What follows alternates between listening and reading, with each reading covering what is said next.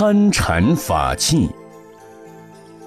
法远圆间禅师在为证悟前，与天一义怀禅师听说叶县地方归省禅师有高峰，同往叩参。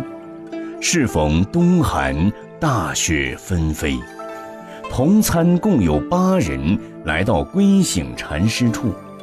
归省禅师一见即喝骂驱逐，众人不愿离开。归省禅师以水泼之，衣入皆湿。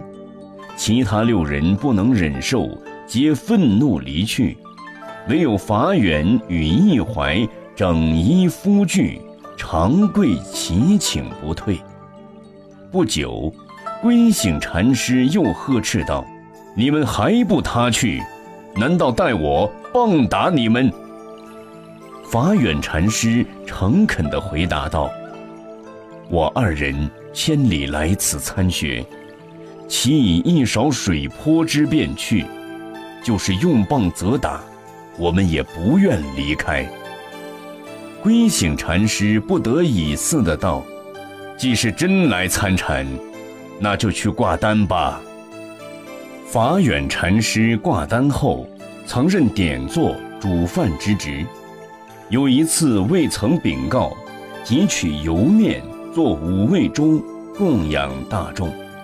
当这件事被归省禅师知道后，就非常生气地训斥道：“盗用常住之物，私供大众，除依清规责打外，并应依职偿还。”说后。打了法远禅师三十香板，将其衣物据估价后悉数偿还已毕，就将法远赶出寺院。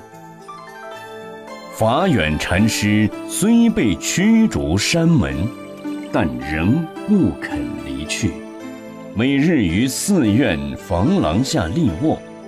归省禅师知道后，又呵斥道。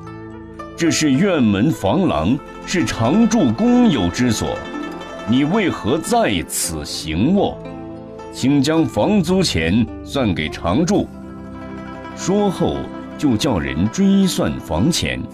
法远禅师毫无难色，遂迟到市街为人诵经，以化缘所得偿还。事后不久，归省禅师对众教示道。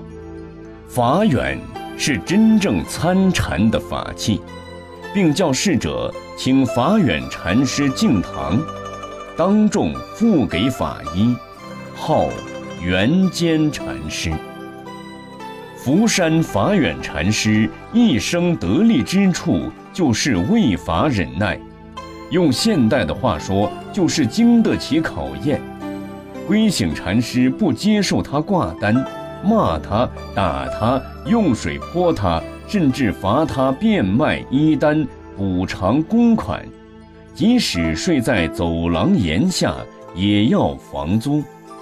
这一切都无法打退他千里求法的心愿，难怪最后连归省禅师都赞他是法器了。